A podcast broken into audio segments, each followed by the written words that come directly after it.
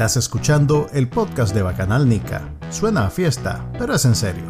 Manuel Díaz y Juan Carlos Ampie conversan con los principales actores de la política nacional, las personalidades de actualidad, ok, y con algunos brothers también.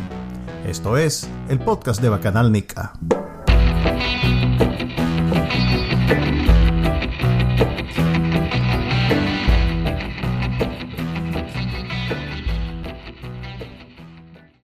Bienvenido al podcast número, al episodio del podcast de Acalarica número 50. Este, estamos. 50. Estamos. Eh, deberíamos de hacer una oferta especial o algo. Hoy, hoy quintuplicamos las donaciones que nos hagan. Eh, teníamos, como en el, dice en el título de invitado, todavía no descartamos que se pueda conectar don Enrique Sáenz a hablar con nosotros sobre economía, porque aquí de los dos no hacemos una suma. Entonces, el que es economista. ¿Ustedes creen que si supiéramos de economía estaríamos haciendo este podcast? Así es, estaríamos en otros niveles. Eh, pero como pues, supongo que ha tenido algún problema, no, no descartamos que se conecte. Vamos a empezar poco tarde sin él para hablar sobre. Estamos uniéndonos a una augusta tradición de los medios nicaragüenses cuando el invitado te deja colgado.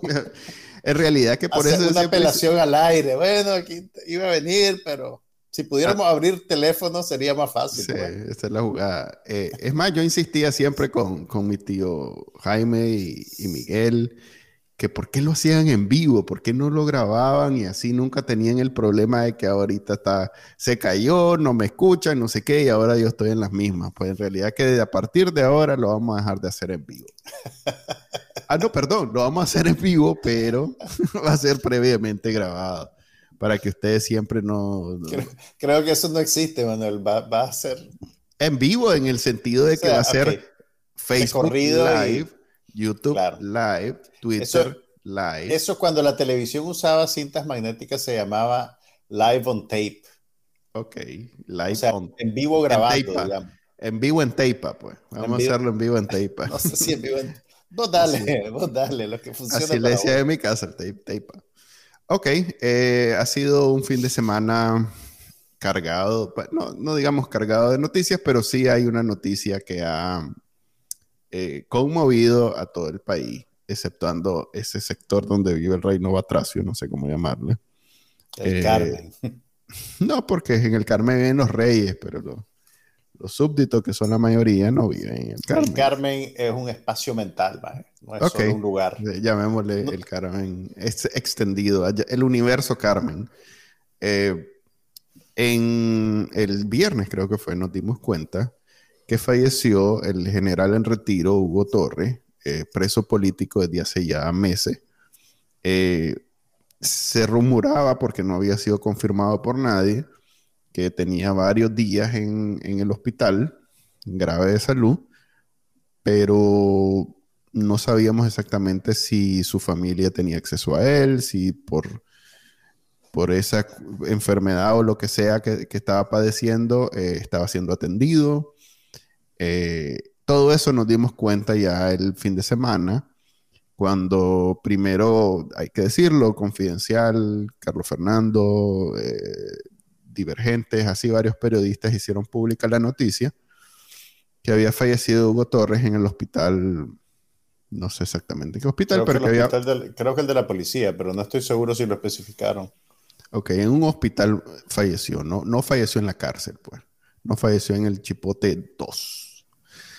Em, las razones, o sea, no hay autopsia todavía. Eh, la familia emitió un comunicado diciendo que no querían mucha publicidad sobre, sobre el hecho, de, por eso yo ni siquiera comenté al respecto. Em, me he quemado ya comentando situaciones de los presos políticos. Trato de ser muy precavido. No sé si vos dijiste algo en Twitter o en tus redes. Yo solo repliqué las noticias de, de Confidencial y no sé si Divergentes y la prensa, pues. Ok, entonces la familia básicamente dice que no quiere hacer mucha publicidad. Entendemos que ellos sí tenían acceso a su pariente eh, en el hospital, pero que no era público. Me imagino, me imagino que era una de las condiciones que puso el gobierno para permitirles ver a su pariente. Em, hay muchas cosas que nosotros no nos damos cuenta, que como el gobierno tiene la prerrogativa de obligar a los parientes de los presos políticos a hacer cosas porque tiene a su pariente secuestrado, eh, no nos damos cuenta, pues no lo hacen público. Entonces, esa es parte de lo que no sabemos, pues si, si ellos tenían acceso, si, qué enfermedad es la que tenía. Todo eso no lo sabemos. El Ministerio Público sacó un comunicado el fin de semana también avisando que eh, había muerto, pero que básicamente se lavan las manos, pues diciendo que eh, él, solito se enfermó, él solito se agravó y entonces ahorita el solito falleció y que nosotros hicimos lo que se podía y ya está.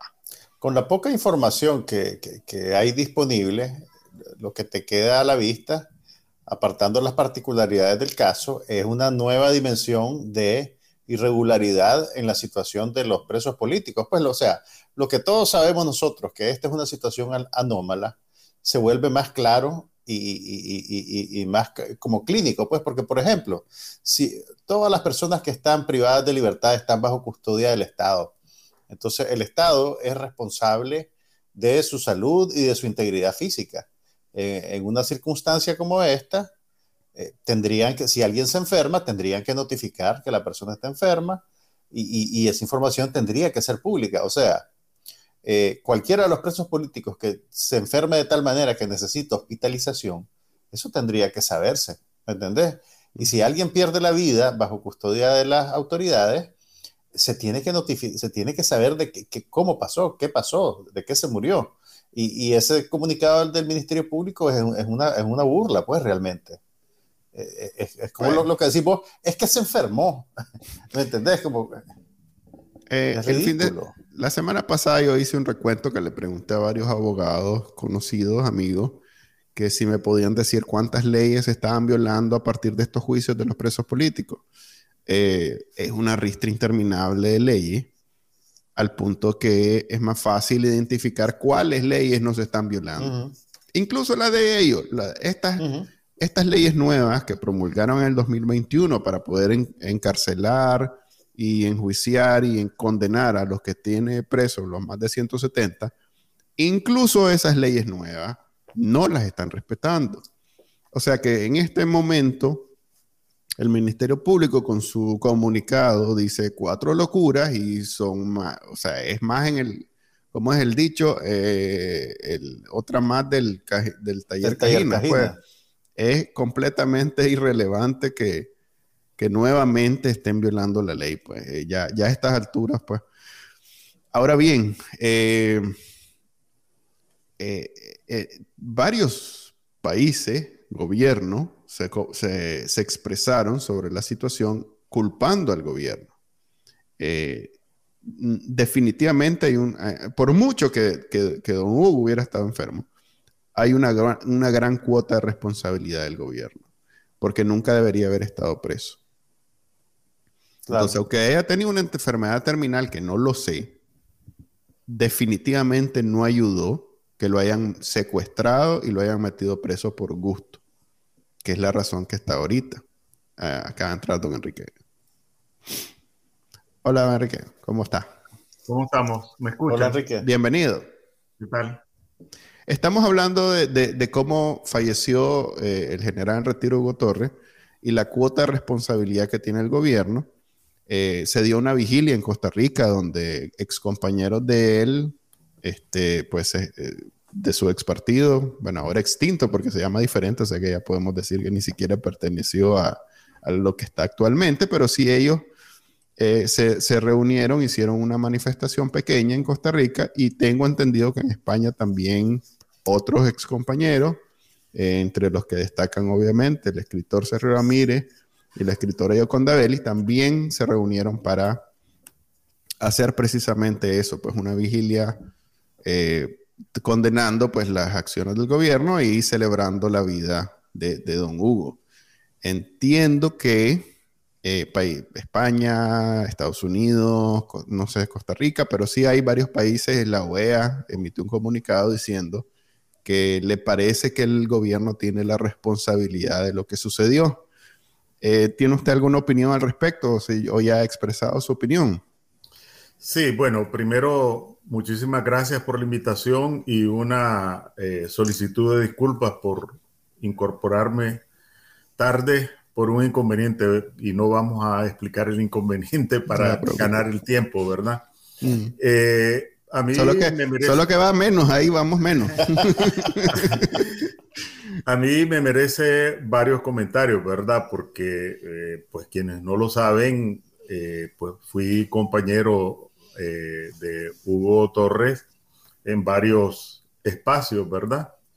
Eh, entonces, lo primero para mí aquí es la inhumanidad, ¿verdad? El retrato de la víscera de Ortega de encarcelar a alguien que arriesgó su vida para que él alcanzara la libertad, ¿verdad? Ese es un retrato fiel, nítido, a todo color, pero trágico, de las vísceras de Ortega, ¿verdad? Porque, ¿y por qué encarceló a, Hugo Torres? ¿Verdad? Que estaba en su casa, que tenía una vida pública conocida, opositor, obviamente, a Ortega, pero por la vía pacífica, ¿verdad? Si Hugo Torres hubiera puesto en, en la mesa o debajo de la mesa los conocimientos militares formales que tenía y los de guerrillero, pues obviamente no hubiera estado en su casa esperando o no esperando a que la, las fuerzas represivas del régimen lo capturaran. Entonces eso por un lado. Por otro lado, que aunque en Nicaragua hablar de leyes cuesta, para todos los efectos, Hugo Torres falleció en poder de la policía, perdió la vida bajo custodia de la policía y la policía no ha dicho, esta boca es mía. Es decir, el órgano eh, que, bajo cuya responsabilidad está la vida de todos los prisioneros y de los prisioneros políticos en particular, pues no dijo y, o no ha dicho esta boca es mía frente al fallecimiento de un prisionero que estaba legalmente y de hecho bajo su custodia. Eso es eh, el segundo comentario que me merece. Lo tercero ya es de carácter más personal, ¿verdad? Y tengo que decir que anoche no es este el, el inconveniente que me hizo llegar tarde hoy, me, pasó gravitando una, una pregunta, ¿verdad? Eh, nosotros hemos señalado, digo nosotros todos, los que alguna expresión hemos tenido eh, en distintos medios, hemos hablado de los prisioneros políticos como rehenes.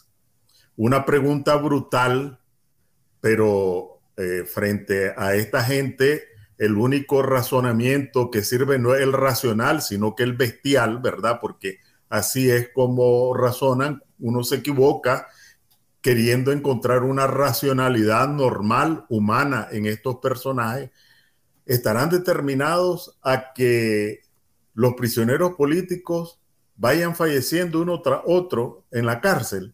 Tengo que decir que esa fue una una pregunta, reconozco, brutal, eh, pero, pero frente a esta gente, pues son los razonamientos eh, de la bestialidad los que corresponde hacer. Esos serían mis comentarios sobre el caso de Hugo. Y es legítima porque no es el primer preso político que muere en manos del gobierno. Eddie Montes falleció eh, de, de, un ataque de la policía. él sí, no fue enfermedad. Eh, fue, le dispararon y murió en la modelo, en la modelo creo que fue así. Sí. Eh, y incluso es un ciudadano estadounidense, o sea que de, de, de, que en realidad en términos prácticos pues es otro Nica. pero es un ser humano y es, y es, y es Nica, pues no, no es como que andaba un turista de Estados Unidos, es un señor que vive en Estados Unidos, se, se nacionalizó, pero que era originalmente de Nicaragua y vivía en Nicaragua él murió dentro de la cárcel en manos del gobierno y, por armas del gobierno. O sea que estamos hablando ya de dos personas, de las cuales el gobierno es responsable eh, y un montón de personas dentro de la cárcel actualmente que están en un peligro real. Eh, hay muchachos jóvenes y, con buena salud, pero también hay señores que están definitivamente en peligro y ahorita ya esto como que los acaba de ser... Como dice usted, pues eh, ellos ya habrán tomado la decisión de esta gente, si le dice el doctor, esta gente se va a morir, señor. Hablando como le hablan a Daniel Ortega. Y que Daniel Ortega dijo, ok, habrá dicho ya, ok, o, será todavía una decisión por tomar, ok. Ahorita se asustó y dijo, bueno, vamos a tener que hacer negociaciones o lo que sea. Veremos en estos días. No veo yo movimiento, pues. Así que... Estamos.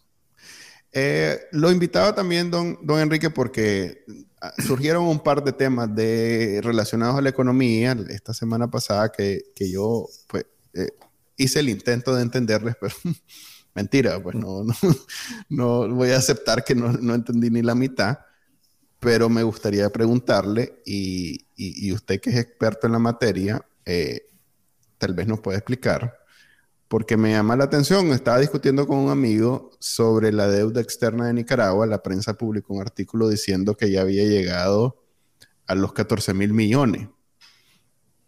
Y yo recordando sobre la HIPIC, que fue básicamente el perdón, la condonación de la deuda de, la deuda externa de Nicaragua en el 2000, creo que fue, eh, nos perdonaron menos que eso. O sea que quiere decir que ya llegamos a los niveles de los 90, que fue cuando el gobierno sandinista entregó el poder y que don Enrique, que fue el último que lo, tuvo antes de volver a entregar el poder a los sandinistas, lo había bajado hasta 6 mil, 5 mil millones de dólares. Quiere decir que esos 14 mil eh, ya estamos a niveles de los 90 o no necesariamente. ¿Me puede explicar al respecto? Sí, rápidamente tres cifras, ¿verdad? Una de las herencias que recibió doña Violeta al asumir el gobierno en 1990 fue precisamente la deuda externa. Alrededor de 11 mil millones de dólares fue lo que heredó, más la inercia de la crisis económica que se heredó rápidamente llegó a 12 mil millones de dólares. Eh, en el gobierno de Doña Violeta empezó el proceso de reducción de la deuda mediante distinto tipo de acciones, renegociaciones, condonaciones, etcétera.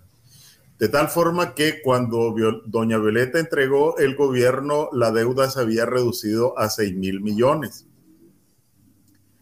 En el gobierno de Alemán, prácticamente ese monto se mantuvo con algunos altibajos, pero eh, al final más o menos similar con don Enrique Bolaños.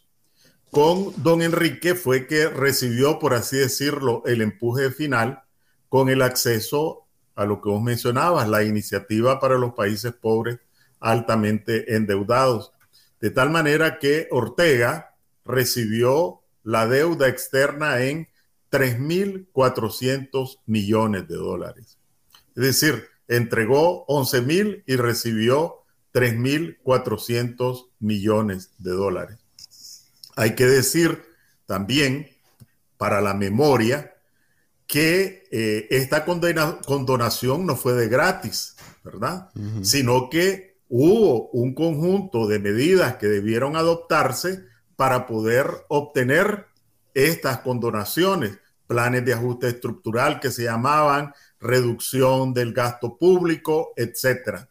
Y Ortega, Ortega, ¿verdad? Organizó azonadas, quemas de buses, tranques en las carreteras, tomas de barrio, etcétera, etcétera, para oponerse a esas medidas que se tomaban con el propósito de acceder a los beneficios de la condonación de la deuda que Ortega heredó. Esa es una parte de la historia. A veces yo lo cuento a unas personas más jóvenes. Ustedes son jóvenes, pero no tan jóvenes a los que yo me estoy refiriendo. Nos acordamos de la azonada, definitivamente. Que eh, en, una, en una de esas, ¿verdad? Por la televisión vimos en los noticieros como un tipo toma posición de tiro con un fusil de guerra y a plena luz del día le dispara y mata a un jefe policial que estaba conversando, ¿verdad? Eh, ustedes seguramente eh, tal vez estaban eh, entre adolescentes y niños, pero recordarán eso porque es algo que quedó en la retina, un asesinato de un jefe policial a plena luz del día. Y recuerdo muy bien, porque esa fue parte de la venda que se me, se me desgajó a mí cuando eh, en la tardecita noche aparece Daniel Ortega, el responsable de la sonada, acusando a doña Violeta de ser la responsable del asesinato de, de, Álvarez, Saúl Álvarez. Yo decía, pero si todos nosotros lo vimos en la televisión, ¿cómo puede salir este tipo diciendo, imputándoselo a, a doña Violeta o al gobierno de doña Violeta? Bueno, pero seguimos con la deuda. Efectivamente, al cerrar el tercer trimestre de este año, la deuda ha crecido a 14.300 millones de dólares, mm. ¿verdad? Esto incluye, eh, para ponerle, como a ustedes le encanta, el vinagre en la herida, para ponerle vinagre en la herida, la deuda contraída con Venezuela, ¿verdad? De la que se apropiaron íntegramente, de acuerdo con los registros del Banco Central, más de 5 mil millones de dólares se echó en la bolsa Ortega y sus cómplices de la cooperación venezolana. Pero bueno, ¿cuál es el problema con la deuda? Porque a veces pareciera con la deuda que es un problema del gobierno, que es una cifra ahí macroeconómica, ¿verdad? Y que bueno, ese es problema de otros.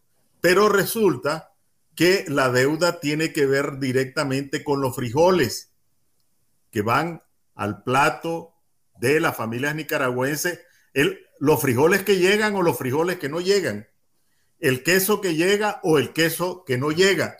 Y como esto, pues yo sé que no todo el mundo está encima de esto, rápidamente lo explico.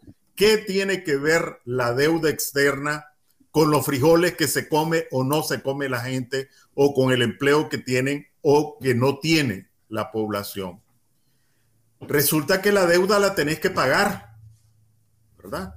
Y como esta deuda viene acumulándose, igual que cuando está en, en, la, economía de tu familia, ¿verdad? Que agarraste una refrigeradora, una cocina, un aire acondicionado, etcétera, y el salario no te da, ¿verdad? Porque te, dedicaste a consumirlo, cada vez tenés que venir gastando, este, para pagar, tenés que cortar algunos gastos. Que antes le comprabas dos zapatitos a los niños, ahora le tenés que comprar uno. Que antes le comprabas cuatro vestiditos a la niña al año, ahora le tenés que comprar dos. Que antes eh, comían pollo dos veces a la semana, pues ahora comen una vez a la semana. Igual ocurre con la deuda externa. ¿Cuánto pagó el Estado, hablando de la deuda pública, en el 2020 como abono al capital y a los intereses?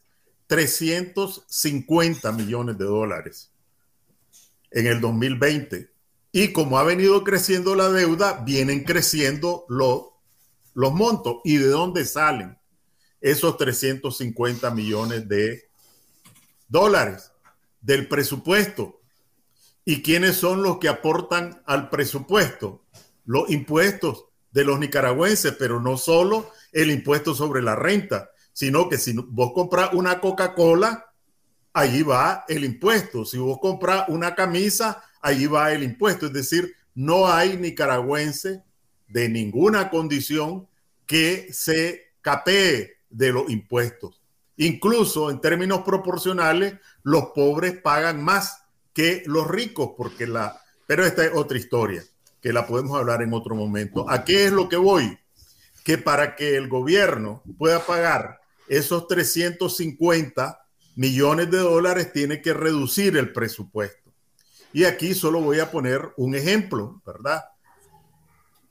En la época, desde la época de don Enrique y después Ortega lo siguió hasta cierto punto, los trabajadores del Estado recibían un ajuste del 5% eh, post, no, no era ni siquiera actual, sino que para intentar compensar el deterioro de los salarios. Bueno, Ortega no lo dio un año, después dio un puchito y ahora hacen una laraca, ¿verdad? Y los medios orteguistas, la propaganda, que van a ajustar los, a aumentar, dicen, los salarios de los trabajadores del Estado en 3%. ¿Y por qué no el 5%? ¿Y por qué no el 15%? Porque de acuerdo con el mismo gobierno, solo la comida, de acuerdo con los datos del gobierno, en el 2021 creció 15%, se encareció en 15%. Entonces, a, una maestra le están ajustando en 3%, pero perdió 15%. O sea, ya perdió el 12%. Eh, si yo fuera un maestro o maestra, diría, peor es nada, pero en realidad el gobierno con esa propaganda está sacándole la lengua a ellos y a todos, ¿verdad? Y, lo otro que hacen es que pagan, entre comillas, adelantado. Y entonces cubren el pago de la planilla como que si fuera una noticia. Y sacan a la gente agradeciendo en, público. El, el, el, comandante, ¿verdad? Eh, de los pobres, etcétera, etcétera. Entonces, a lo que voy es que esto no se ve, el impacto de la deuda externa, pero te duele. Lo que no sabes es de dónde te vino el garrotazo. Entonces, los trabajadores del Estado que están perdiendo 12% solo en el costo de la comida, bueno, eh, deberían recibir pues el 15% en el que se deterioró solo la comida, pongámosle el 10. Pero ¿por qué reciben el 3? Porque estos tienen que ajustar para pagar la deuda. Y termino con otro ejemplo los que prestan, entre otras cosas, que valoran al prestarte, me refiero a nivel internacional, miden tu capacidad de pago y miden tu capacidad de pago por varios indicadores. Uno, cuál es el monto de tu deuda en relación a tu Producto Interno Bruto. Y de acuerdo con tu capacidad de pago, te elevan los intereses o te los bajan. En consecuencia, el costo del dinero que obtienen principalmente los agentes privados, los bancos, por ejemplo, a nivel internacional, los créditos internacionales vienen ya con el castigo de la deuda externa, con una tasa de interés mayor. Entonces los bancos se lo prestan a los tarjetavientes, a los empresarios, a una tasa mayor. Vos no sentís de dónde viene, ¿verdad? El piñazo con, el, con la tasa alta, pero el piñazo es un piñazo que viene también, entre otras razones, de la deuda. Entonces, podría seguir, pero con esos dos ejemplos me parece que eh, basta para mostrar que el tema, uno, que la deuda repercute directamente en empresas, en las familias, que no es solo una cuestión de orden macroeconómico. Y segundo, que esto ha sido agua entre las manos, ¿verdad? Porque son 14.300 eh, millones de dólares y uno pregunta cuántos centros de excelencia tecnológica tenemos. ¿Cuánto, eh, bueno, dónde está el puerto en el Caribe? Eh, ¿Cuánto ha mejorado la capacidad de, de los maestros y de la educación primaria y secundaria en Nicaragua? ¿Cuánto ha aumentado la productividad del país, cuánto se ha modernizado tecnológicamente el aparato productivo. Y allí, así como se decía hambre cero, tendríamos que decir cero. Entonces, eh, la deuda va cargando, pero no hay, no ha habido una inversión eh, que asegure que se va a pagar, eh, pues como resultado de las mejoras productivas y en tu capacidad de pago. Eh, Enrique, ¿existe un récord transparente que nos diga cómo se endeudó el país en esa cantidad de dinero? O sea, entiendo lo que me decís de la cooperación venezolana, pero, pero, pero ¿qué más, en, qué más se ha gastado todo ese dinero? Bueno, allí hay, eh, realmente hay que decirlo, si alguien se mete con un poco de paciencia, es posible escarbar buena parte de dónde y a qué se dedicó esta deuda. Por ejemplo, en el último informe del Banco Central este, que dice los 14.300, dice que la mayor proporción de los desembolsos que se recibieron en el 2021 hasta esa época era para la administración pública. No estamos hablando de inversiones, estamos hablando para la inversión pública, es decir, mejora en la capacidad del Ministerio de Hacienda para ordenar la cuenta, etcétera, etcétera. Lo que quiero decir es que eh, otra para el tema de la energía y entonces a mí, eh, a propósito de lo que estás preguntando, se me ocurría ver, sería interesante, ya que Ortega y su combo son dueños de Disnorte y Disur y son los que se quedan con toda la tajada que extraen de empresas y de, y de los consumidores, ver cuántos créditos han otorgado las instituciones financieras internacionales de buena voluntad, supongamos, para engordar el chancho que, eh, del que saca Ortega la manteca, porque una buena parte de estos créditos han sido para el sector energía, pero, pero los nicaragüenses pagamos las tarifas más altas de energía. Entonces, eh, solo para decir que me están planteando un desafío solo este, para que me digan. Estamos dejando el tarea. Porque no lo investiga y nos dice para la próxima cómo es ese negocio. A ver si entiendo bien. Entonces, además que ahorita, por cierto, te estamos pagando el, el diésel más caro, creo que del mundo, en Nicaragua. Eh, que, que, es lo que ahí es donde más se en Nicaragua, irónicamente, yo no sabía, eh, es el, es el, el, ¿cómo se llama? El, ah, la puchica eh, la gasolina, el diésel, ¿cómo es que se llama? El hidrocarburo. El combustible. El combustible, perdón. Es el combustible más consumido en Nicaragua, el diésel. Y, lo estamos pagando carísimo. Eh, eh, como dice usted, el negocio de la energía en Nicaragua en general, la electricidad, los combustibles, todo lo demás, es un negocio donde Daniel Ortega tiene sus manos metidas de lleno, hasta el codo. ¿Se acuerdan que en la recta final a las elecciones que congelaron el precio de la gasolina como por dos semanas y lo hicieron noticia y que qué bueno el comandante, que Ok, entonces, quiere decir. bajó, lo mantuvieron congelado de todas maneras. Por eso, porque es, digamos, de donde él saca dinero desde que el, papi Chávez se, pasó al otro plano de vida, entonces ahora él de donde saca de su negocio energético. Eh, quiere decir que además que recibe tanto dinero a partir de la venta de energía, eh, tiene el beneficio de los préstamos públicos para mejorar su infraestructura, que podría considerarse que son sus costos, o sea que cobro caro el diésel porque necesito invertir en infraestructura. Pero si la infraestructura está, está siendo mejorada gracias a esos préstamos públicos, Ahí lo va a pagar el país en el futuro. Correcto, o sea que además de que le estamos cubriendo sus costos, perdón, además que le estamos pagando cara la, eh, la energía, el costo se lo está cubriendo el Estado. O sea que en esa contabilidad debe ser maravilloso. Es todo ganancia. Bueno, realmente. Porque si sus costos son, por este lado me los están cubriendo y por este lado estoy cobrando caro, ¿dónde, dónde, a ver? Y además no lo va a pagar él, lo va a pagar el país. No, por eso, pues, pero correcto. Eh, se supone que él tiene que pagar estos préstamos públicos, ¿no?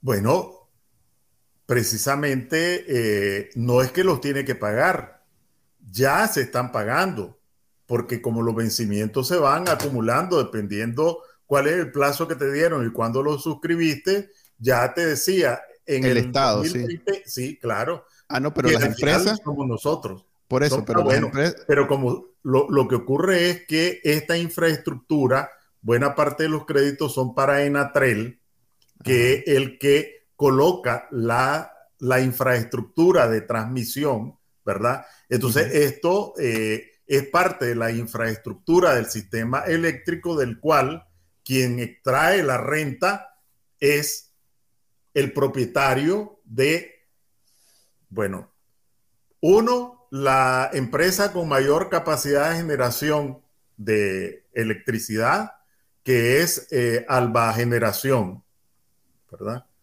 Pero además, el monopolio de la distribución, Disnorte y Disur, que al final es donde desembocan todas las utilidades que se van acumulando a todo lo, eh, en todo el, el, tráfico, el tráfico, digamos, desde que llega al, por ejemplo, lo que es termoenergía, que le dicen, la que viene de hidrocarburos, se desembarca, allí tiene un costo, ¿verdad?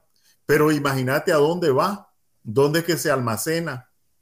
Que también es otra cosa, ¿verdad? El supremo sueño de Bolívar quedó en sueños, pero a ellos les quedó una planta de almacenamiento de combustible, más o menos eh, robusta, como utilizan ellos esa, esa palabra, según los datos del Banco Central. Eh, fíjate que ustedes me están poniendo de mal humor. Siempre viene con los números al, al, este, al, centavo y aquí lo estamos agarrando Fíjate que, este, según los datos del Banco Central, esa planta de almacenamiento de combustible vale, invirtieron 500 millones de dólares. Pregunta para periodistas. ¿Quiénes son los propietarios de esa planta en la que se invirtieron 500, 500 millones de dólares? Eh, quién recibe las utilidades, porque allí ellos imponen un precio de almacenamiento. Y le dije que me puso un poquito mal esto porque me acordé de, hablando de electricidad, de los 200 millones de dólares que prestó el prestamista Ortega en su calidad de empresario al INE, supuestamente para que la tarifa eléctrica no subiera. Y allí en la, en la, en la factura venía el abono a Ortega que prestó 200, es decir, Ortega prestamista, Ortega empresario privado, le prestó a Ortega eh, gobierno 200 millones de dólares. ¿En cuáles condiciones? En las condiciones que estableció Ortega, eh, jefe del jefe del INE. 8% de interés anual una comisión creo que del medio por ciento. 8% de interés anual por ese crédito de 200 millones que se lo otorgó Ortega a Ortega. Solo que Ortega no lo pagó, ¿verdad? Sino que ha venido, yo no sé en qué, en qué habrá terminado, si ya se terminó de pagar, cuánto queda, porque es parte pues de, de, de, de lo oscuro de la dictadura, pero ahí ya vamos metiendo, imagínate, no solo estamos metiendo lo de norte y de sur, no solo estamos metiendo lo de los créditos para la infraestructura eléctrica, estamos metiendo los costos, en este caso del almacenamiento, y estamos metiendo además esos costos financieros por aquellos ya ni tan famosos, ¿verdad? Porque creo que a la mayor parte de la gente se le olvidó esos famosos 200 millones de dólares que el prestamista Ortega se los prestó al, al módico 8% anual y que todavía creo que lo estamos pagando. Que fue con aquel banco, ¿no? Eh, no, esto fue directo al INE. Pero, ¿qué, o sea, ¿qué figura usó Ortega para prestar ese dinero? Ah, bueno, por la vía de, este, de Albaniza, de los ah, fondos, esto, y, o Albacaruna, etcétera, fue el crédito que se otorgó a, bueno, hay que, hay que aceptarlo. El comandante supo dónde meter, eh, a diferencia de, de, Somoza, que, que, no, nunca logró hacer, o no sé, no, no, estoy tan informado, pero haberse metido el negocio de la energía fue negociazo, porque todos los préstamos o todas las inversiones eh, que, que vienen de fuera tienen ese componente de mejorar la infraestructura energética de Nicaragua. Entonces ahí tenía garantizado fondos entraban directo. Y luego tenía garantizado que todo el mundo va a tener que pagar porque no es como que vas a dar de pagar la luz o, la gasolina. O sea que luego vas a, pagar. Por si acaso hacía falta los sirvientes de Ortega aprobaron una ley Ah, para claro. penalizar al, al moroso. ¿verdad? Así es. O sea, este, no hay cárcel por deuda, pero los diputados de si Ortega es- aprobaron una si ley para, para castigar Sí. a los... Pero bueno, eh, bueno, aquí tenemos, aquí tenemos, porque esto tiene que ver con el presente, con el futuro, con la comida de todos los días. Entonces, volviendo a lo que hablábamos de que a esto hay que analizarlo con la mentalidad que ellos operan, ¿verdad? Si un mafioso mata por un millón de dólares, por unos cuantos centenares de millones de dólares, estos personajes, que es el poder político el que le asegura eso, ¿a qué están dispuestos? Uh, sí. Y Ya nos han demostrado a qué están dispuestos, ¿verdad? cuatro- a ver, 5 mil millones le entraron de Venezuela, Que se suman a la deuda que ya tenemos de 14 mil. De 14 No, se incluyen en los 14.300. Van Por eso digo, o sea, a ellos le entraron 5 mil. No es como que la promesa de, es que ya, ya le recibieron ese dinero, ya se lo gastaron o se lo están gastando y nosotros lo vamos a pagar. Así Bueno, es. pero, pero además hay, hay otra cosa, ¿verdad? Fuera de esto, porque eh, el- el- cuando se habla de, este, de dónde tienen los reales, ¿verdad? Que fue parte del problema de Somoza, ¿verdad? Que como consideraba que era su finca, Nicaragua, entonces la mayor parte de sus inversiones las tenía en, en Nicaragua. Eh, Ortega, que es un especialista en somocismo, ¿verdad? Y en replicar lo de los lo de Somoza García y lo de Somoza de baile, pues ha corregido y ha aumentado y mejorado la, la- herencia de enseñanza de- del somocismo.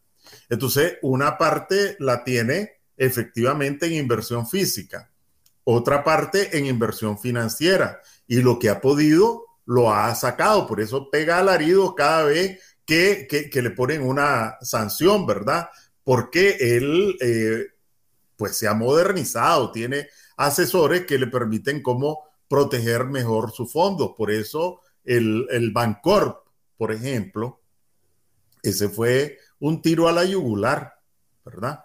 ¿Cuánto porque- perdió ahí? el, el banco, bueno, no se sabe cuánto perdió, pero sí se sabe cuánto tenía allí, ¿verdad? Eh, se filtraron los, las auditorías de- del 2017 y del 2018 del Bancorp, ¿verdad? Y entonces, y en los informes de la Superintendencia de Bancos, pues aparecían los depósitos, los créditos, etcétera. Pero los fondos, el patrimonio de Ortega que estaba encomendado al Bancorp no estaba como depósito, estaba en una figura que a- aprobaron en la asamblea en fideicomiso, ¿verdad? Y entonces no aparecían en las cuentas públicas porque eran contratos de fideicomiso. 2.500 millones de dólares era lo que estaba encomendado a, a ¿cómo que se llama? Al Bancorp. Pero claro, estos no eran recursos líquidos, estos eran valores, propiedades, empresas, acciones, patrimonio, activos, 2.500. Lo trágico de esto, y por eso no paro de hablar cuando me hablan de, de- de economía, porque como casi no hay oportunidad, entonces yo me despacho hermoso. Mientras todos los nicaragüenses en el 2018 eh, estábamos pasando el Niágara en tabureta, empresarios grandes, medianos, pequeños, consumidores, etcétera. En, el, en la auditoría del 2018, los contratos de fideicomiso pasaron de 2.500 a 2.730. 230 millones de dólares más en un año cuando todos estábamos pasando el Niágara en taburete. ¿Y cómo Yo, lo hace producir para, para copiarme? ¿Cómo hace que yo tengo 100 dólares y quiero Claro, convertirlo en no, 120? no, está fácil, fácil. que montar una dictadura en un país del, del mundo en desarrollo. Pero Está si el país ahí. está en quiebra, ¿cómo hacen para hacerlo producir? ¿Se van a bolsa? ¿Se van a dónde? ¿Qué No, hacen? no, lo que pasa es que están metidos en las arterias, ¿verdad? Entonces vos te referías a los precios del combustible. Mm. Entonces, en Nicaragua se pagan los precios del combustible más altos de Centroamérica, ¿verdad? Entonces, eh, dependiendo, y esto está documentado, ¿verdad? Casi cada semana se puede documentar. Entonces, los precios de, en Nicaragua oscilan entre 30 centavos de dólar y 40, 50 centavos de dólar encima del promedio centroamericano. Vos sacás los precios promedio en Centroamérica y el de Nicaragua y te queda 40 centavos por encima del promedio. Y por muy pobre que sea el país, siempre vas a necesitar combustible. Lo multiplicas. Necesita luz eléctrica. lo multiplicas por los millones de galones de combustible que consume anualmente Nicaragua y eso te da una sobreganancia que va por encima de 100 millones de dólares.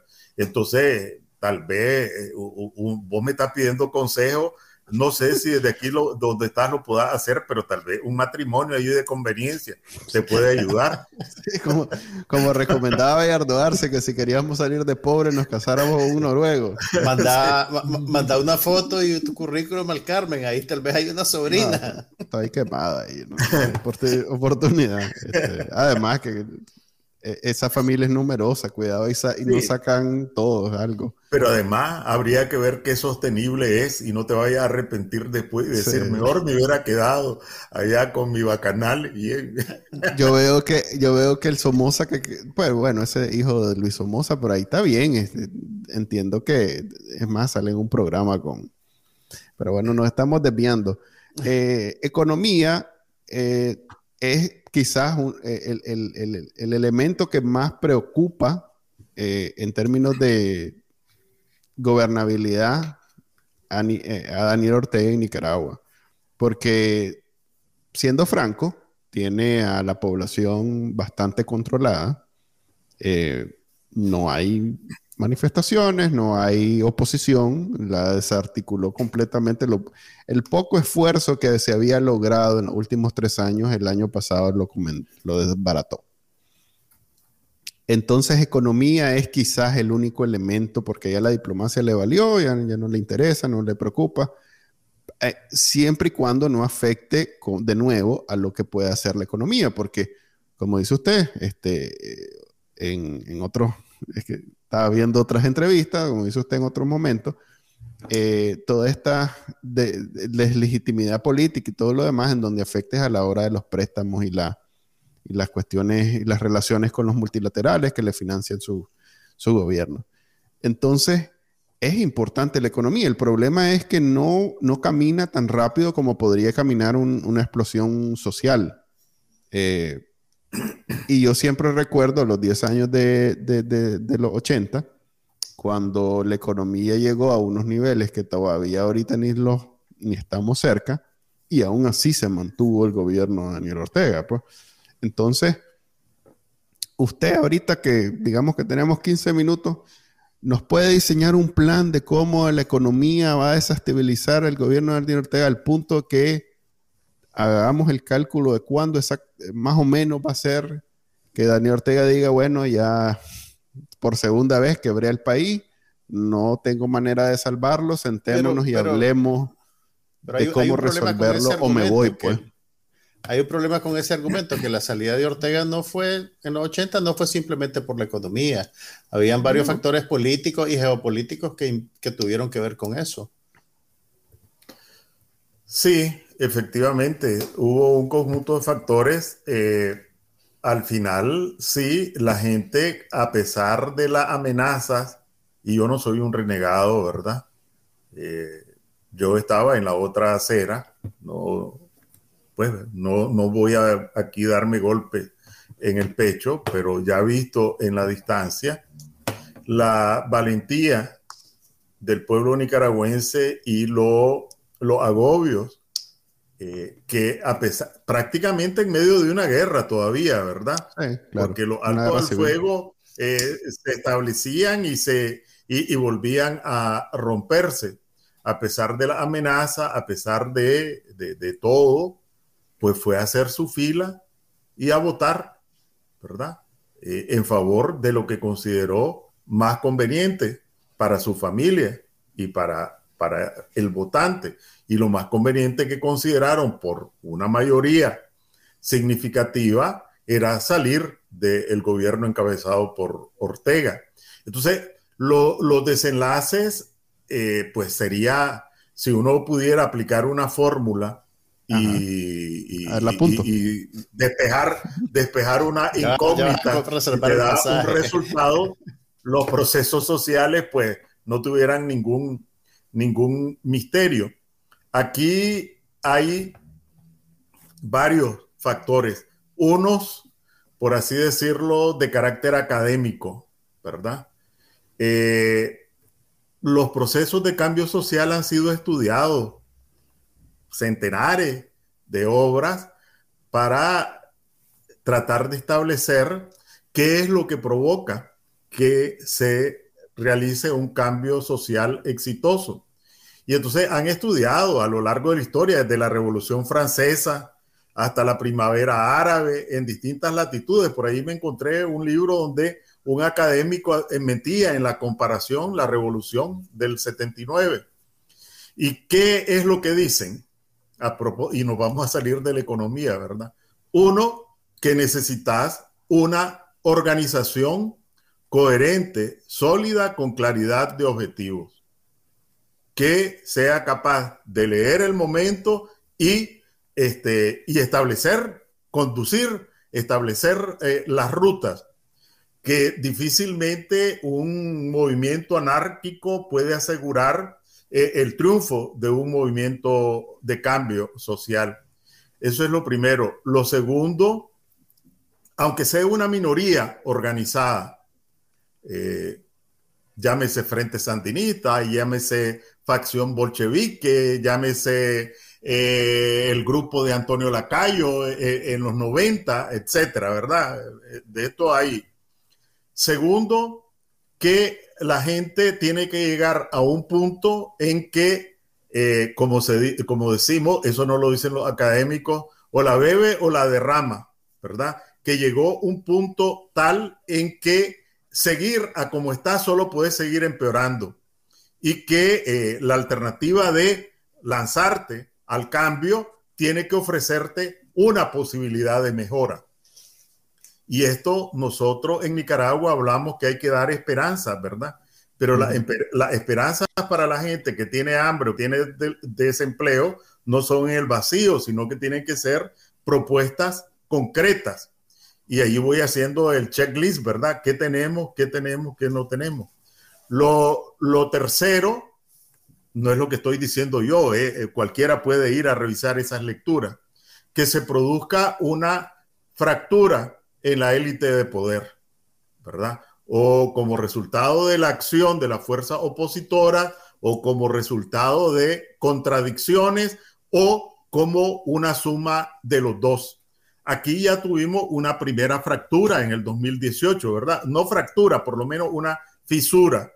Si esa fisura eh, persiste o se ha abierto, pues Ortega sigue apostando a tratar de recuperar a su antiguo aliado, aunque ahora como sometidos. En consecuencia, esas tensiones en el aparato de poder allí siguen.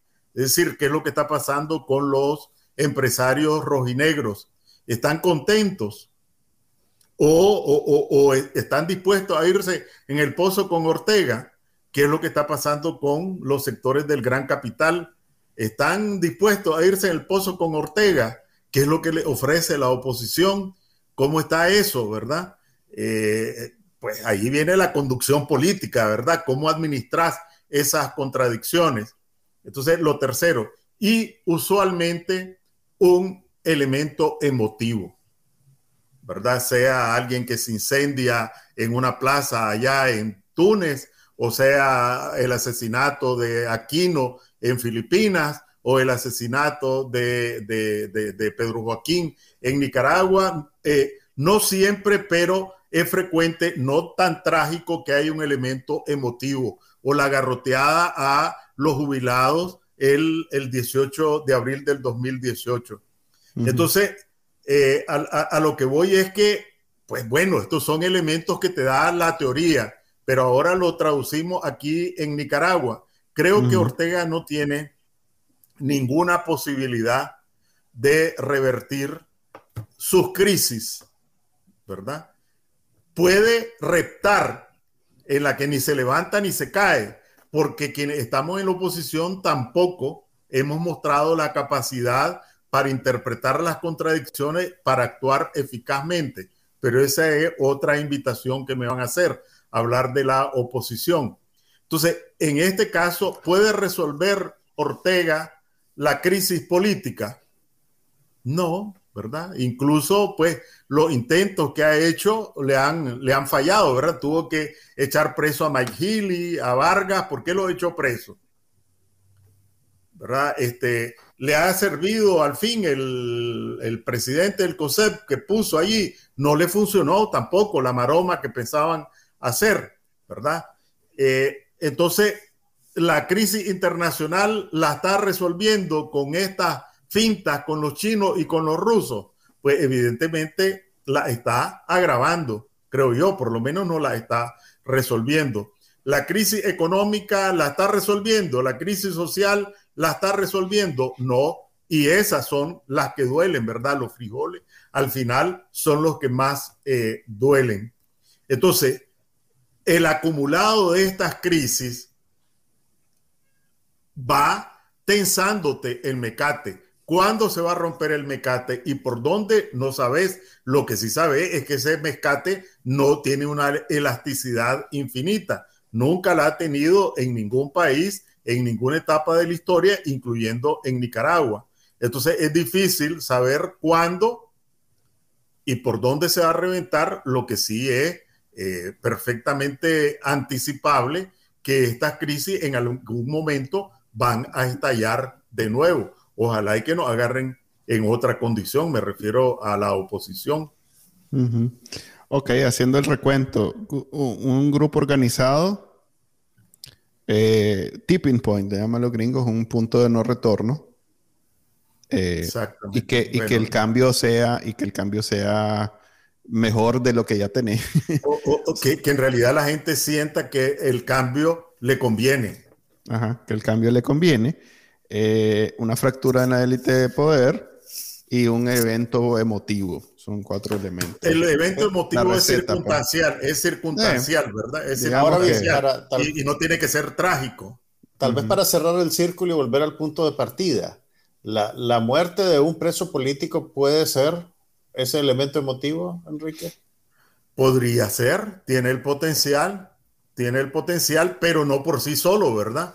Es decir, si no tiene una capacidad orgánica para canalizar la indignación, para canalizar el dolor, porque aquí hay otro elemento, ¿verdad? Eh, cuando decíamos de que la gente requiere llegar al punto de no retorno y el tema de la, de la de la organización, ¿verdad? De la conducción política. Aquí, por ejemplo, solo pongo algunos ejemplos, ¿verdad? Está, ¿Qué organizaciones opositoras están siguiendo el tema de la deuda externa? Y las repercusiones, y le dicen a la gente, esto es así, esto tiene que ver con los frijoles, ¿verdad? ¿O quién le está diciendo a los trabajadores del Estado, maestras, enfermeras, etcétera, miren, está bien que les den el 3%, ¿verdad? Pero ya vieron los datos del INIDE y usted lo ve en la pulpería, lo siente en el súper. No es cierto que este señor está con los pobres y saben por qué es que ustedes están recibiendo solamente este 3%. O a los jubilados, 300 mil jubilados y el ajuste fue del 2% en unas pensiones en promedio de 6 mil Córdoba. 120 Córdoba en promedio fue el ajuste de los jubilados. Y, y el costo de los alimentos, según eh, son alrededor de 11 mil Córdobas. Entonces, ¿quién le está diciendo eso? Entonces, si yo aspiro al cambio y no le estoy machacando a la gente cuáles las razones de la condición y que un cambio efectivamente puede mejorar su condición porque un jubilado va a dejar de pensar en la deuda que tiene con la pulpería, en los medicamentos que tiene que comprar, eh, o un desempleado porque va a estar pensando en otra cosa que no es cómo le va a dar de comer a los chavalos al día siguiente. ¿Qué tipo de empatía puede generar con quién si no se preocupa por sus problemas?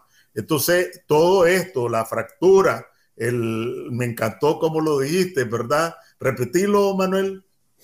El, punto de no retorno. El punto de no retorno, ¿verdad? la cuestión de, eh, de la convicción de que tu condición puede mejorar, eso no cae como una inspiración divina. Eso significa mensajes, machacar, explicar, tener empatía, etcétera, que es parte de lo que tendríamos que estar haciendo todos los días, todo lo que queremos un cambio y tenemos la posibilidad de tener voz. Sí, porque... No me refiero a ustedes que lo hacen siempre, ¿verdad? sí, pero no somos los políticos, ese es el problema. Eh, los medios han, los periodistas, ni economistas. medios. de hecho, nuestro rango es limitado. A, mí, a, mí, me da risa porque me dicen, bueno, este, eh, para hablar de economía, entonces le digo, bueno, el asunto es que yo aquí gano por forfeit como ningún economista saca la cabeza, el único que queda que es el tuerto, ¿verdad? No, no, y, así en todos los temas, pues a mí me, ya, ya, ya aburro en los medios hablando de tecnología, porque nadie más en Nicaragua se atreve a hablar del tema, pues. Y yo, pues, está, estando exiliado, pues tengo la ventaja de poder hablar a mi ancha. Eh, la economía al final lo que va a contribuir es a ese punto de no retorno, pero tiene un, yo, yo lo que veo es que tiene un escape y es que la gente se está yendo por montones de Nicaragua. Y eso tiene dos efectos. Por un lado, el que esté en la desesperación pasa a ser problema de otro país y el que se queda en la desesperación recibe las remesas del que eventualmente logró pues prosperar económicamente en otro país. Entonces, esto yo lo veo como una salida calculada de Daniel Ortega de que la economía nunca va a tocar fondo porque siempre va a haber el que se va y que manda reales para el que se queda. Bueno, allí estás tocando y ya en este minuto que puede quedar, eh, que tiene que ver con lo que estábamos hablando. Efectivamente, solo los que retuvieron en la frontera en Estados Unidos intentando ingresar irregularmente y los que solicitaron refugio en Costa Rica estamos hablando del 2020, fueron 140 mil, es decir, documentado el informe oficial de Estados Unidos y de Costa Rica. Cualquiera sabe que si retuvieron en, en la frontera con Estados Unidos casi 90 mil, ¿cuántos lograron entrar evadiendo las autoridades migratorias? 10% más, 20% más los casi 50 mil que ingresaron en Costa Rica, no que ingresaron, que solicitaron refugio, ¿cuántos no solicitaron refugio? 10% más, 20% más. Y a esto le sumas El Salvador, Panamá, Canadá, México, España. España, etcétera, y te acerca a 200 mil. ¿Qué significa que se vaya casi 200 mil nicaragüenses? Uno, efectivamente, lo que estás diciendo, descompresionar, valga la redundancia, la presión por el empleo. ¿Verdad? Porque ya son 150 mil más, menos que están presionando por el empleo. Descompresionar el malestar que provoca en términos políticos 150 mil desempleados, ¿verdad? Porque esos que se van o estaban subempleados o estaban desempleados, difícilmente tenían un buen ingreso. Y en tercer lugar, a la postre, vas a tener remesas. Pero nosotros lo que tenemos que remarcar, creo yo, es que detrás de cada uno que va, mujer, arriesgándose a que la violen, que la maten, que la secuestren, detrás de cada joven, detrás de cada adulto, hay una tragedia familiar, ¿verdad? Porque ustedes conocen también, como yo, que se va la mamá y el papá y los chavalos quedan a cargo de una tía, a que los vecinos lo vean porque está a cargo del hijo mayor. Si se va el hijo mayor, pues queda eh, el padre o la madre ancianos a el vecindario cómo lo ayuda y cuántas señoras conocemos nosotros que están pendientes de la, de, la remesa del hijo en el abandono y si, y si se enferma, solo los vecinos. Entonces, lo que quiero decir es que es posible que pueda ser para Ortega esta tragedia como país y como familia un desahogo, pero nosotros tenemos que sacarle, pasarle la factura, porque detrás de cada nicaragüense que se va hay un dolor. Don Enrique, Entonces, aquí, se, está desperdiciando, haga su movimiento. en estas entrevistas se está desperdiciando. Es que en realidad no hay esa claridad en, en la oposición. Yo, a ver, para mí hubo, un quiebre ahorita en este mes que acaba de pasar con estos familiares de los presos políticos que dijeron, ok, ahora nos toca a nosotros eh, eh, este tema, eh, ya sea profundizarlo, analizarlo, verlo, gestionarlo. Y como que dejó a, los políticos, que los pocos que no están presos, los dejó sin, una, sin una conversación. Porque aquí tuvimos a Dolly Mora, que es parte de AUN y de la Alianza Cívica, en donde ella, y a mí me parece que es la, posición correcta, ella básicamente dice, nosotros damos un paso atrás y apoyamos a lo que, lo que los familiares de los presos políticos digan. Eh, después tuvimos a Berta Valle, que no fue realmente esa su, pero ella tampoco es política, o sea que igual no le corresponde estar en estos temas. A mí me parece que eh, la, en este momento, si digamos Daniel Ortega dijera, a ver, pues sentémonos a negociar con los políticos, no hay nadie. No hay nadie, están, presos. ¿Y quién va a negociar por ellos eh, un, cambio político o una negociación política? No existe. Entonces, y usted que está tan amablemente eh, repartiendo eh, estrategias políticas para alguien que no existe, debería más bien de aprovechemos el, contenido que ya existe para simplemente impulsar e, e, esas materias. La verdad es que en Nicaragua, en el 2018, lo que a mí, a mí más me gustó es que eh, a la hora de hacer resistencia política, los que estuvieron ahí disponibles, esos asumieron el, reto y lo hicieron.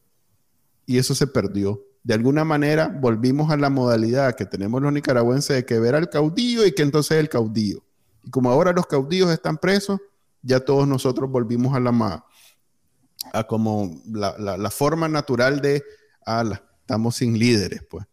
Eh, eh, e, eso que se dijo en el 2021, que si echaban preso a uno, viene otro y viene otro y viene otro, no se dio. Debo decirlo que no se dio. Bueno, este. Así que lo invito. Bueno, no me empujé mucho porque a uno de los primeros que te buscaría sería vos, así que no, no me pude mucho. Conmigo cuenta, si yo no tengo nada que perder.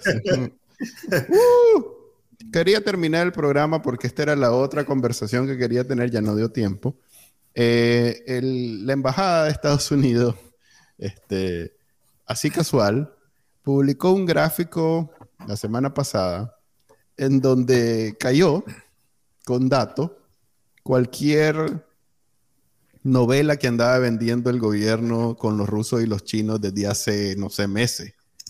Eh, diciendo que allá viene la inversión y que ahora sí, que no sé qué y que no sé cuánto. Y sacó un gráfico en donde sale una gran línea verde de todo lo que es exportación a Estados Unidos. Y allá bajito una pizquita de roja de lo que es exportación a China y Rusia, que por cierto es en la cola, pues, o sea, hasta Taiwán es más importante en términos de exportación que Rusia y China. bueno, era, correcto. Pues no sabemos. Ese pues. que, ese, no, no, no, no, no, no, no, no.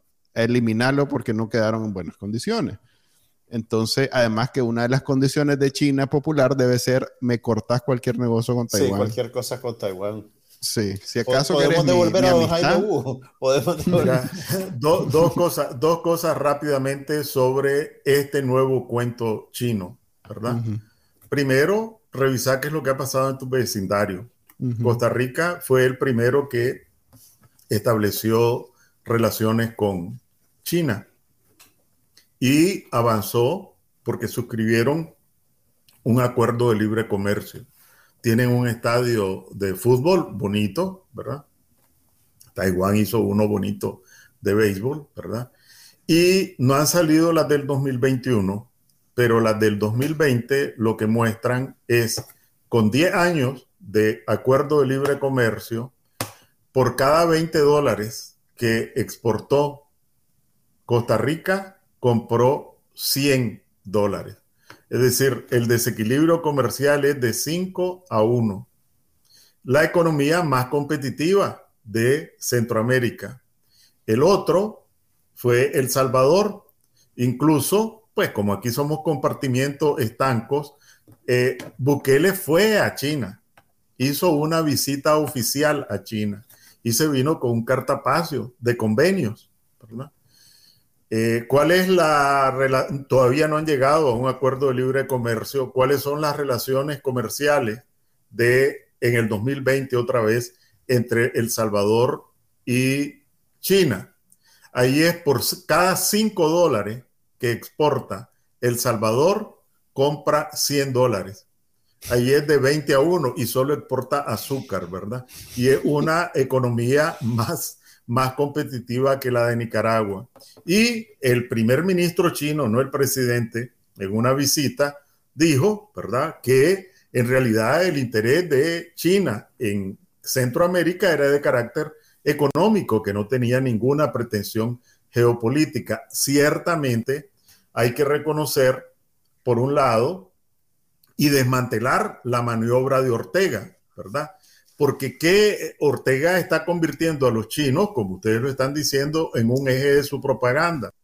Uno, para restablecer la moral de sus bases después del de fiasco de noviembre. Segundo, para hacerle así a los empresarios, ahí vienen los chinos con el montón de reales, para hacerle así al ejército, miren, vamos a hacer negocios con los chinos para hacerle así a los empresarios rojinegros y para hacerle así a los desempleados y subempleados, ¿verdad? Entonces, eh, la lucha política tiene que ver con esto, con desmantelar esa maniobra de Ortega, porque en última instancia, en última instancia, eh, lo que pretende Ortega es colocarnos como carne de cañón, elevando el conflicto interno a nivel internacional. Si es finta, tenemos que desmantelarlo. Y si es cierto, peor, ¿verdad? Porque está colocando de nuevo como carne de cañón a los nicaragüenses tratando en su afán de permanecer en el poder. Pero nosotros guardamos silencio sobre los chinos, ¿verdad? Y entonces ahí Ortega va galopando en su carril, ¿verdad?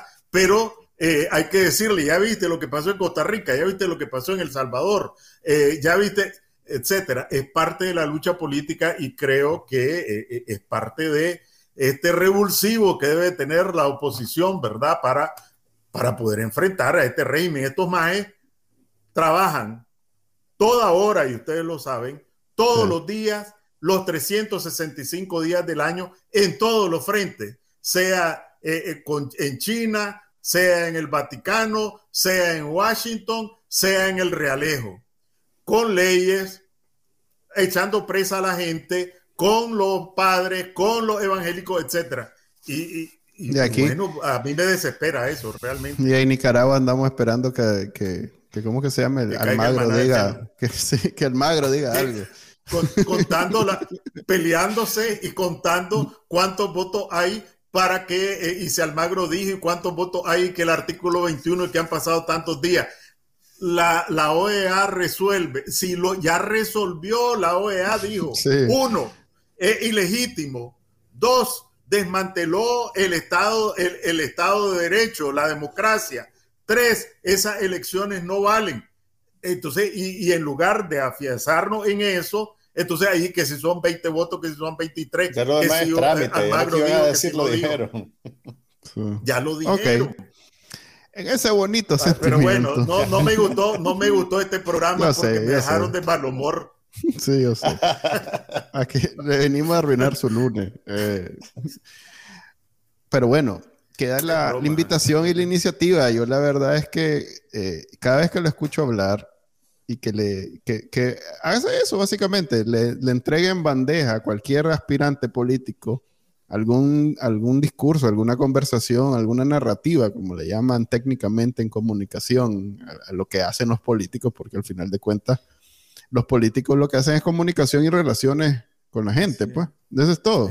Entonces, si usted le está dando con, en bandeja de plata a todos los políticos de Nicaragua la, narrativa que pueden tener permanentemente contra él, eh, que no lo esté agarrando nadie quiere decir que en realidad ahorita hay un déficit importante. Pues. Y eso no es culpa de, de ellos, están presos la mayoría, y la segunda fila está sobreviviendo. Pues los que quedaron fuera están sobreviviendo. Eh, es un reto para mi generación, tu generación, Juan Carlos, y su generación también, don Enrique.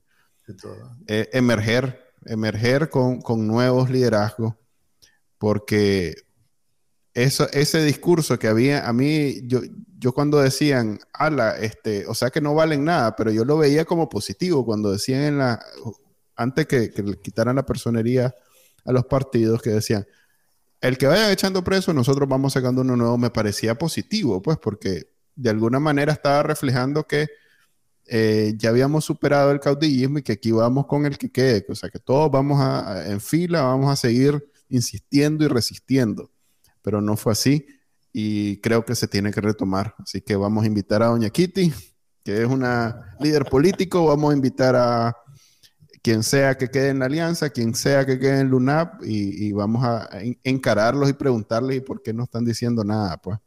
Gracias, don Enrique. Gracias, Enrique. Gracias a eh, ustedes. Un gusto. Ojalá lo podamos tener, lo podemos tener otro día aquí en el podcast de Bacanalica. Ya saben que lo pueden escuchar en vivo a la una de la tarde todos los lunes y descargarlo de su directorio de podcast favorito. Eh, nada, eh, no, sé si aclaramos dudas sobre economía. Les voy, a, le, voy a, voy a pasar la siguiente factura, sí. Este, ya sabe que nos deduce. En 10 segundos, en 10 segundos, que le invito a un espacio que estoy comenzando en 100% ah, Noticias los martes a las 7 de la noche que se llama La economía de Nicaragua en 10 minutos para abordar estos temas de manera pedagógica, de manera directa, relacionado con la gente. Entonces, no es ningún proyecto comercial, eh, un, va en la línea de, de, sensibilizar a la gente, de, de, mostrarle cómo detrás de la cifra hay una tragedia todos los martes a las 7 de la noche, así se llama. Gracias. Eh, todavía no me, no me sé bien el nombre. Este, la economía de Nicaragua en 10 minutos. Ok, la economía de Nicaragua en 10 minutos los martes en 100% Noticias. Y a las 7 de la noche en 100% A las 7 de la noche. Gracias pues. Nos vemos hasta la próxima semana. Hasta la próxima. Este fue el podcast de Bacanal Nica. Compartilo, déjanos una reseña y enseñale a tu abuelita cómo escucharlo. Te lo va a agradecer. Suscríbete en Spotify, Apple Podcast, Google Podcast y por supuesto, también puedes escucharnos en bacanalnica.com. Hasta la próxima.